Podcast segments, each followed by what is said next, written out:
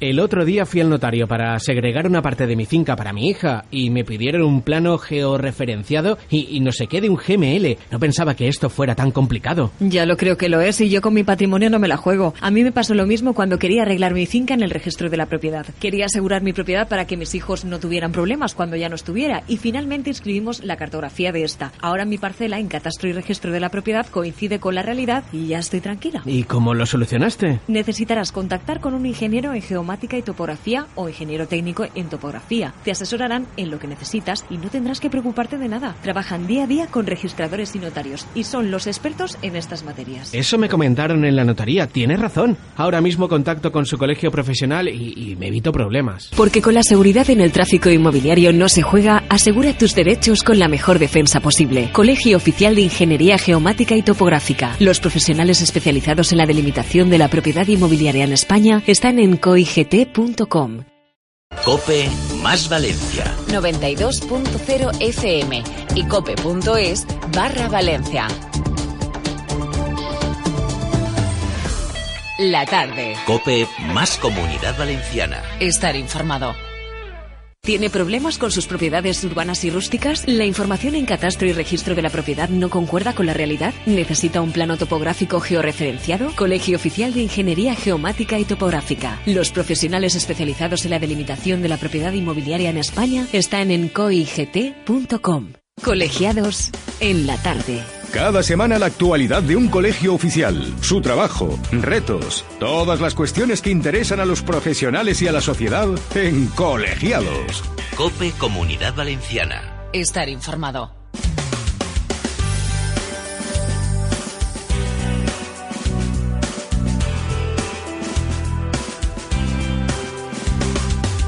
Colegiados, amb la visita del ilustre Colegio Oficial de Ingeniería Geomática y Topográfica, Juan Pablo Navarro, ¿qué tal? ¿Cómo estás? Buenas tardes, Carles. Juan Què Pablo tal? és el seu gerent territorial i ve a contar-nos avui algunes de les notícies eh, últimes al voltant de la seua, del seu àmbit, no?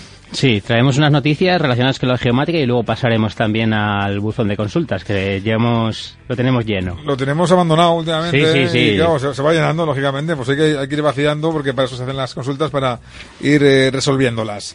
Bueno, pues si te parece, vamos con las noticias, ¿vale? Vamos a comenzar con los eh, drones, ¿eh? este artilugio que se puso tan de moda hace algunos años y que, y que bueno, incluso eh, a niveles pequeñitos, ¿no? Eh, mucha gente ahora lo va a pedir, ¿eh? Para los Reyes Magos, ¿no? Seguro que sí. Bueno, el uso de drones eh, se, van a, se va a utilizar para optimizar agua. Pues tal y como está la cosa, es una noticia buena. Sí, al final eh, los drones se utilizan para múltiples fines y en este caso está realizando unos estudios eh, por la comunidad de regantes del campo de Cartagena eh, y juntándolo con datos a través de imágenes satélite Sí. para eh, analizar eh, cómo se comporta, eh, en este caso son unas fincas de cítricos, cuando se les va reduciendo el agua poco a poco, Ajá. ¿vale? Y eh, para saber eh, cómo afecta esto en la producción. Sobre todo esto es muy importante eh, porque todos sabemos que últimamente estamos teniendo serios problemas, ¿no? Con, con las precipitaciones, ¿no? Y los embalses están cada vez más eh, con, con menos cantidad de agua, ¿no? Entonces se están haciendo estos análisis a través de drones que incorporan unas cámaras térmicas y multiespectrales y se y consiguen pues unas resoluciones pues eh, que no se conseguirían con imágenes satelitales Ah, qué bueno, qué en bueno. torno a 5 centímetros ya permite hacer eh, unos análisis muy rigurosos y en caso de imágenes satelitales tendríamos alrededor de unos 10 metros ¿no? Ah, qué bien. ¿Vamos con más asuntos o quieres Sí. algo más? Sí. No, lo único es comentar que para el próximo verano, bueno, a partir de, a- concretamente a partir de abril, van a proseguir con estos estudios y, y en este caso será con, con frutales eh, y, y para ver un poco el, el análisis cómo afecta también la, la falta de riego, ¿no? Correcto. Bueno, pues vamos con más asuntos. El estado del arte de la navegación por satélite. Sí, la navegación por satélites. No sé si recuerdas, Carles, el último programa que trajimos a Ana Sí, Anquela. Estuvimos hablando de la geodesia Sí. espacial y lo que era todo el tema de Galileo. Pues bueno, concretamente, eh, la semana pasada se realizó un, un congreso en relación con GNSS eh, y Galileo. Y concretamente eh, hay unas declaraciones muy interesantes eh, tras la finalización de este congreso por Javier Ventura Traveser, que es el presidente general del simposio Y jefe de la Oficina Científica de Galileo. Pues bueno, se calcula que ya hay alrededor de 6.000 millones de receptores de navegadores GPS, ¿no? Dicen que para próximamente 2020-2021 eh, superará el número Espera, de espera, que- habitantes. que lo he hecho muy rápido. ¿Puedes repetir la cifra? 6.000 millones de receptores. 6.000 millones. Esto es una locura. Es una locura, ¿no? En- Claro, esto también establece una red de, de comunicación, ¿no? De estamos, que estamos todos absolutamente conectados. Sí, al final hay una necesidad de geoposicionamiento y cada vez más, incluso los coches, los teléfonos móviles, eh, los navegadores, todo eh, necesita estar geoposicionado y pues se, se estima que para 2020-2021 ya superará el número de personas, ¿no? A nivel mundial. Caray. Luego también unas eh, importantes eh, reflexiones, pues eh, en torno al 7% del Producto Interior Bruto Europeo depende de forma eh, directa de la navegación por satélite, ¿no? Eh, este fue uno de los de las ideas principales por las cuales la, la Unión Europea decidió generar su, su propio constelación de satélites, en este caso Galileo, ¿no? Porque tú imagínate que que el GPS, por lo que fuera, eh, se denegara el servicio a Europa, porque todos es, es un servicio que se depende del ejército americano, pues bueno, eh, un un 7% del Producto Interior Bruto se vería afectado ¿no? de la Comunidad Europea. Claro. El otro día leí en algún sitio que Google ha reconocido que incluso con el móvil apagado estamos localizados. Así es. O sea, que nos están hasta un poquito engañando un pelín, ¿eh? Y, y- y teniéndonos más controlados de lo que nos pensábamos. La verdad es que el tema de, de la seguridad, pues eh, es, es lógico que la gente pues sea un poco cauta, ¿no? A la hora de, de utilizar los dispositivos, pero bueno, eh, en contrapros- eh, tenemos que saber que gracias a- al geoposicionamiento, pues mu- muchos de los servicios que nosotros recibimos, como tema de tráfico, etcétera, pues pueden ser ofrecidos, ¿no?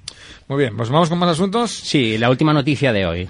Pokémon Go, el juego de moda del año pasado, del verano pasado, bueno, que llega todavía hasta nuestros días, estando bastante vigente, abandona los mapas de Google Maps. Sí, bueno, los, los mapas de Google Maps probablemente serán los mapas más utilizados, ¿no? Eh, por los ciudadanos, pues bueno, en este caso eh, Pokémon Go, que eh, es uno de los juegos de gran éxito internacional, Sí. que fusiona lo que es la geomática con la realidad aumentada y nos permite eh, poder capturar Pokémon a lo largo del mundo y viendo un poco eh, mediante realidad aumentada estos eh, Pokémon eh, sobre la realidad. Sí. Eh, pues han decidido cambiar y de- desechar los, eh, la cartografía de Google Maps y utilizar eh, OpenStreetMaps, ¿no? Open- ¿Y, esto, esto por qué, este tipo de cambios? a ver, eh, principalmente eh, las ventajas de, de una cartografía como OpenStreetMaps eh, mediante a la cartografía de Google Maps o otros servicios privativos, sobre todo es que eh, los proveedores, eh, en este caso la empresa Google, son propietarios y tienen ciertas restricciones sobre el uso de esa cartografía, ¿no? Eh, en, caso de que, por ejemplo, nosotros quisiéramos ampliar la información o, o quisiéramos eh, cambiar cualquier tipo de esta información, dependemos directamente de ellos, ¿no? También, también en ocasiones se cobran ciertos royalties, ¿no? Por el, por el uso de esos datos, ¿no? Y entonces, y tampoco permiten el acceso a, a la base de datos subyacente, ¿no? Eso principalmente puede ser uno de los factores, ¿no? Eh, lo interesante de, de- de este cambio, aparte de que utiliza otro, una cartografía que, que, que está actualmente también muy extendida a nivel internacional, es que permitirá que en las zonas en las cuales eh, no está, no está muy cartografiada, gracias al uso de, de- estas herramientas, de, de este juego de Pokémon Go, pueda, pueda actualizarse, ¿no? Ah, o sea que fíjate, algo, eh, es algo secundario, ¿no? Un, un juego va a permitir que la herramienta, eh, bueno, pues esté vigente, digamos, ¿no? Y, y actualice, qué bueno. Sí, porque esta cartografía eh, se desarrolla eh, de forma colaborativa, ¿no? Ajá, muy bien. Vamos con las preguntas del buzón, si te parece, ¿sí? Sí, si quieres recordamos, Carles, a los oyentes que pueden re- remitirnos sus consultas a buzonconsultas@geomaticavalencia.com, Vale. buzonconsultas@geomaticavalencia.com y bueno, intentaremos eh, traerlas en antena y bueno, si las Y, y resolverlas, y si- si, se puede. Si se puede, si se puede. Vale. Pues yo te voy contando las eh, primeras, vamos para allá, ¿vale? A ver, Jaume, de Benifayó, nos cuenta lo siguiente. Tengo intención de comprar unas tierras en el pueblo y me gustaría saber qué tengo que tener en cuenta para que no me den gato por liebre y pueda en un futuro construir un chalet sin problemas. Vale, es verdad, ¿eh? que uno a veces se compra un terrenito, aquí me compré, me hallo una caseta eh, para mi jubilación, yo qué sé, por lo que sea, y luego te encuentras con una cantidad de problemas tremendos. Sí. Que no, no se puede construir, que no sé qué, las alturas, patatín, y dices, ostras, pues si lo ibas a ver, Antes que nada, pedir disculpas a Jaume porque esta consulta teníamos intención de traerla con anterioridad, pero al final no de tiempo en un programa anterior. Y bueno, Sí. la, la resolvemos hoy la primera, así seguro que nos da tiempo. Eh, bueno, nosotros siempre le recomendamos el trabajo preventivo, ¿no? Eh, por nuestros profesionales. Eh, o sea, porque al final luego si tienes que resolver un problema, ya sea vía judicial o cuando ya eh, el proyecto, el, el problema se ha ocasionado, pues es más complicado y más costoso, ¿no? Sí. Tanto desde el punto de vista económico como del tiempo, ¿no? A resolver. Lo primero sería realizar la medición de los terrenos y construcciones, ya fueran rústicos o urbanos, y, o por ejemplo, pueden ser casas, naves industriales, cualquier tipo de construcción, ¿no? Sí. Sería comprobar eh, la información tanto en catastro, escritura, registro de la propiedad Sí. y la realidad. Intentar que esta coincida. Si no coincida, pues existen unos procedimientos para subsanarlos. ¿no? Correcto. Dependiendo del caso particular, pues los profesionales pues ya le indicarán cuál es la mejor solución ¿no? Y, para, para desarrollarlo. Y luego también hay que evaluar qué afecciones tiene este inmueble, porque si, como bien ha dicho, quiere construir, pues bueno, hay que saber pues la realidad jurídica, urbanística, catastral, histórica de este. Y de este modo, pues conocer su- el verdadero estado, ¿no? Porque puede eh, verse afectado, por ejemplo, pues por, porque sea una zona no urbanizable y no se puede no se puede Bueno, construir. yo conozco un caso muy curioso. Alguien que compró un terrenito con una construcción antigua, Hmm. eh, la tiró para construir una nueva y cuando la tiró, la nueva no se la dejaban construir Hmm. porque decía que la antigua había tenía, ¿cómo era esto? Un derecho adquirido, aunque, no, aunque no era legal en su momento, de tantos años, eh, se podía mantener. Sí. Pero al, de- al derribarla, volver a construir ya no se podía. Ahí, ahí tuvo, quedó- ahí tuvo un problema. se quedó Te- sin casa. Se tenía, se tenía que haber asesorado previamente, sí, bien es cierto. También la, eh, la parcela pues, podría estar en una zona de especial protección, de fauna, eh, tema saber. forestal, agrario, entonces no, no puede construir. Puede haber incluso servidumbres de paso, zonas de protección de vías de comunicación. Mm, eh, no de- debemos recordar que, por ejemplo, lo que son las carreteras o ferrocarriles, aparte de- del trazado por donde pasan, tienen zonas a ambos lados que, están afectadas, ¿no? Entonces, eh, posiblemente o no se puede construir o, o- o si es necesario construir hay que pedir una solicitud, ¿no? Al órgano competente, ¿no? Y luego también, pues, eh, también es- hay que revisar sobre todo el- el la parcela por- porque tiene que cumplir unos criterios a la hora de, de, de, de- de- de, eh, que haya una edificación pues tiene que tener una superficie mínima unos metros de fachada entonces bueno todo esto se, se, se evaluaría ¿no? Pues nada, ja- Jaume, tens tu feina, eh? si vols fer-te amb, una, una, amb un terreny. A ver, eh, Rafa de Valencia, en programas anteriores habéis hablado de la importancia de la cartografía para el proyecto de coche autónomo. Y él pregunta, ¿no nos serviría simplemente con la cartografía de Google o con los mapas de carreteras que estén debidamente actualizados? A ver, aquí el tema principal sobre todo es eh, la precisión, ¿no? La precisión de estos datos. Eh. Sobre todo si va a utilizarse para, para coche- un coche autónomo. Eh, al final, un- para que un, vehi- un vehículo se pueda conducir de forma autónoma, no solo depende de tema tecnológico, sino es una combinación de, de tanto inteligencia artificial, sensores, como puedan ser eh, em, láser escáner, sensores de movimiento, cámaras, eh, comunicación, puede comunicarse incluso en- en- con otros vehículos y también la base cartográfica, ¿no? Es necesario pues unos mapas, por ejemplo, de, de precisiones de incluso de 10 centímetros. Existen empresas como pueda ser Tesla, como pueda ser Here, eh, que están desarrollando cartografía de muy buena precisión para para todo esto, ¿no? Porque tenemos que, eh, aparte necesita eh, la geonavegación por satélite, lo que hemos comentado antes con Galileo, tener una buena, eh, estar bien geolocalizados Sí. y a partir de ahí eh, posicionar sobre una buena cartografía, ¿no? Es necesario pues saber a dónde vamos, cuál es la ruta más rápida, qué incidencias puede tener y aparte de lo que es la cartografía, pues en tiempo real ver estos datos, ¿no? Hablando de, de precisión, la siguiente viene de Alfredo de Bislata. Dice, soy corredor aficionado y tengo un problema derivado de la medición de mis entrenamientos y carreras. Tanto utilizando una aplicación en, mi móvil como con un pulsómetro con GPS, nunca consigo que los resultados coincidan con las distancias oficiales. ¿Cómo lo soluciono? ¿Necesito un GPS de mejor calidad? Bueno, está... Seguramente, ¿no? Nah, ¿O- a ver, o no? a ver el- aquí el tema de lo que es sorprendente que últimamente eh, la gente le da más importancia a la precisión de la medición de sus carreras que, que de sus propiedades, ¿no? Entonces, bueno. a- a- Hay tanta gente corriendo. Hoy hemos tenido la sección de Running FM y es una, una locura. Al final, eh, hay diversos motivos eh, por los cuales eh, existen diferencias entre la medición oficial de una carrera Sí. ¿vale? y la que podemos obtener con nuestro dispositivo, ya sea nuestro móvil o nuestro pulsómetro con GPS. Primero, que cuando corremos no necesariamente vamos por la trazada, en la cual, la cual se ha marcado el recorrido. ¿no? Ah, bueno, claro. Tenemos que adelantar, tenemos que girar, hay gente, no sé, no, no podemos ir siempre por la línea, ¿no? Eh, entiendo que los que vayan primero sí que va- irán por esa línea, pero eh, el resto que va en el pelotón pues no tiene esa posibilidad, ¿no? Luego también, por otro lado, la medición oficial está hecha con, con mayor precisión que, que la que podemos, podemos obtener nosotros con nuestro GPS. esto, que me parece una tontería, a mí sí me ha parecido dificilísimo. ¿Cómo consiguen una maratón que recorre, por ejemplo, la de, la de Valencia, tantísimas calles y tanto recoveco y tanta cosa? Precisar 42 kilómetros con 195 metros y... Porque a mí digo, esto se tiene que equivocar.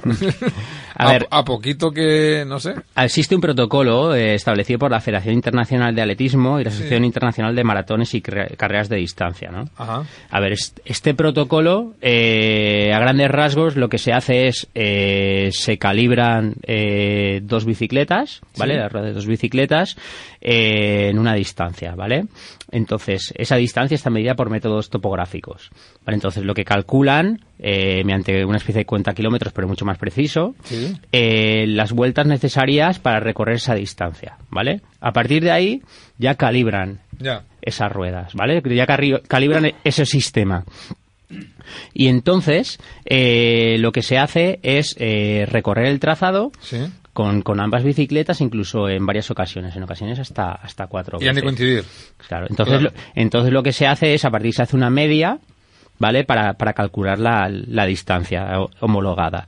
Eh, hay que tener en cuenta que en ocasiones incluso se aplica lo que es la regla del metro, ¿vale? Que por cada kilómetro se añade un metro más. ¿Así por qué? Sí, por, por, razones de seguridad, ¿no? Por, por, por, por dar mayor garantía, para decir que... Pero hombre, por- 42 kilómetros y 42 metros ya desvirtúa entonces. Sí, pero por lo menos sabemos que hay un que, que se cumple el, se- seguro el, el récord, ¿no? Ya. De hecho, es que incluso cuando hay un récord del mundo, se vuelve a medir a posteriori la carrera, ¿eh? Porque Ah, para, que- certificar para que hacer- la distancia estaba bien medida. Claro. Anda. Es que, claro, entonces esto es, esto es una metodología, pues que, que un procedimiento que, que es muy riguroso y, claro, no, no tiene mucha más precisión que la de nuestro GPS. Si ahora que tenemos GPS y tanta medición y tanta historia, en fin, hace falta tanta tanta cosa, no quiero ni pensar hace décadas con los primeros maratones, pues alguna maratón a saber lo que medía.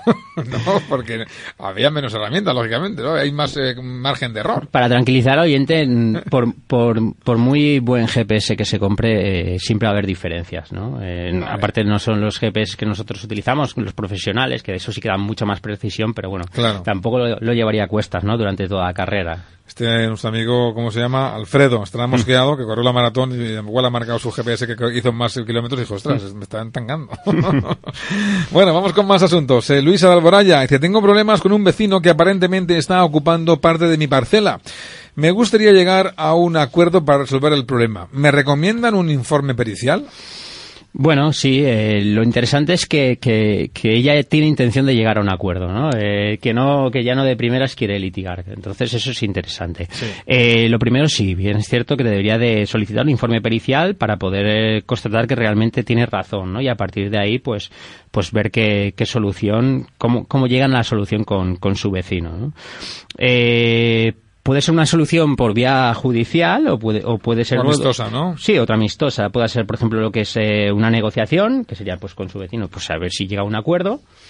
Pero en ocasiones, pues entre ellos dos no se ponen de acuerdo. Entonces tiene que haber un tercero, Una mediación, un arbitraje. claro, un tercero pues que le ayude, ¿no? En esto, pues es una, una, una mediación, pues al final es un, un mediador que, que, que intenta facilitar la comunicación entre ellos, ¿no? O incluso una conciliación, que en este caso, eh, el, el que actúa como conciliador, aparte de facilitar la comunicación, formula propuestas de arreglo, ¿no? Ahí sí que, sí que actúa, ¿no? Sí que propone.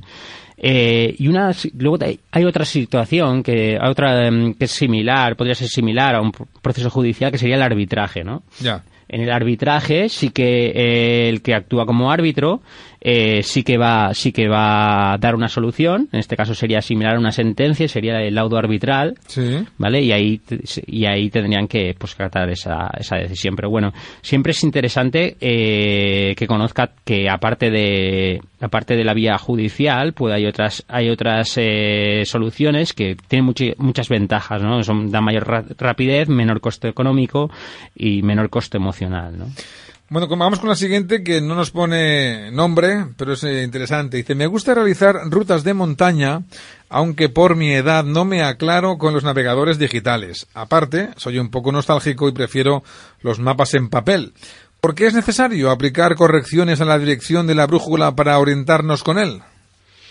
Bueno, eh, hay que tener en cuenta eh, que la, la brújula eh, señala el norte magnético, ¿vale? Este no es el mismo que el, que el norte geográfico, norte verdadero. Ah, ¿no? No. Ah, pues. Entonces, el, eh, el, el norte verdadero es el, punto de intersección entre el eje de rotación de la Tierra y su superficie, ¿no? Ya. Y existe, existe una pequeña diferencia, ¿vale? Con, con, con el norte magnético, ¿no? Que también existe otra diferencia con el norte del mapa. El norte del mapa es el norte, pues, eh, que cuando nosotros vemos, pues, la parte superior del mapa, ¿no? Ya. Pues entre, entre tanto el norte magnético, norte del mapa y norte geográfico existen unas diferencias y para eso está lo que es la declinación magnética, ¿vale?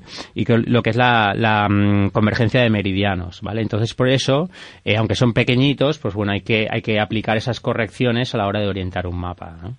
Eh, si fuera para distancias cortas, pues, eh, pues mm, no tendría, o sea, no, no se desviaría mucho de la trayectoria, pero cuanto más es larga es la distancia, cada vez se separa más. Y por eso Estaba es- pensando, por ejemplo, en algo, por ejemplo, un barco, ¿no? Un barco sí que te puede tener una desviación importante y Claro. venirse del norte de África a Valencia aparecer en Barcelona. Ahí, ahí eso es importante porque incluso eh, cuando eh, los grandes navegantes utilizaban lo que eran los portulanos, los portulanos eran unos mapas que, que, que, a través de rumbos, eh, con brújula, pues de- decían cómo poder ir a- de, de un puerto a otro, ¿no?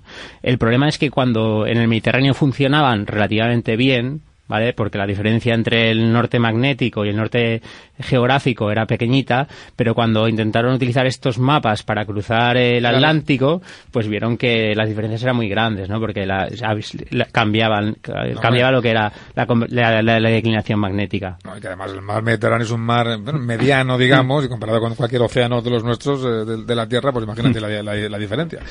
Pues eh, Juan Pablo, nos, no nos queda tiempo para más, nos quedan consultas para otro día. Pues otro día las, las guardamos. las ¿no? resolvemos. Muy bien. Pues como siempre agradecemos a los amigos del Colegio Oficial de Ingeniería Geomática y Topográfica su presencia en el programa, eh, la figura de Juan Pablo Navarro, como siempre, gerente territorial, y la semana que viene, no la otra, tendremos más. Muy bien. Gracias. Y descubriremos lo que nos es eh, de útil la topografía y cómo la utilizamos desde hace ya mucho tiempo sin apenas dar- darnos cuenta. Acabamos el programa de hoy, son ya prácticamente las seis, termina la tarde en Cope más Valencia, la programación continúa, ahora os dejamos con la tertulia en la tarde y os recordamos que mañana es festivo y que estamos aquí de vuelta el jueves eh, por la mañana solamente, ¿eh? de una a dos en el programa mediodía. Ahora sigue la programación como decía y que todos disfrutéis de unos eh, festivos magníficos. Adiós.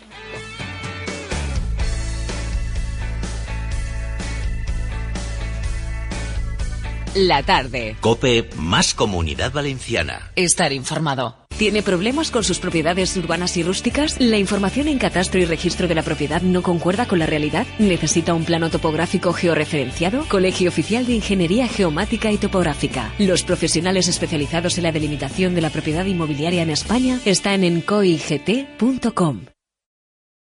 Voy a comprar unas tierras. Quiero construir una casa en el campo con piscina para que los niños disfruten. Te habrás asesorado bien de no tener problemas, ¿verdad? ¿Problemas? ¿Pero por, por qué debería tenerlos? Mis suegros estaban a punto de comprar unos terrenos para construir. Suerte que les recomendé que se asesoraran por un ingeniero en geomática y topografía y se dieron cuenta a tiempo que no cumplían con la superficie mínima para poder conseguir la licencia urbanística. Además, parte de la parcela estaba afectada por la carretera de al lado. Y hasta para plantar un árbol tenían que pedir autorización al ministerio. Menuda faena. Una. Ya te digo, no pensaba yo que habría tantos problemas. Por mi trabajo estoy acostumbrada a ver problemas con viviendas y construcciones que al final hay que derribar o parcelas que a la hora de construir no caben los chales diseñados y créeme, a mí no me pasará. Yo siempre me asesoro por los especialistas. Porque con la seguridad en el tráfico inmobiliario no se juega, asegura tus derechos con la mejor defensa posible. Colegio Oficial de Ingeniería Geomática y Topográfica. Los profesionales especializados en la delimitación de la propiedad inmobiliaria en España están en coigt.com.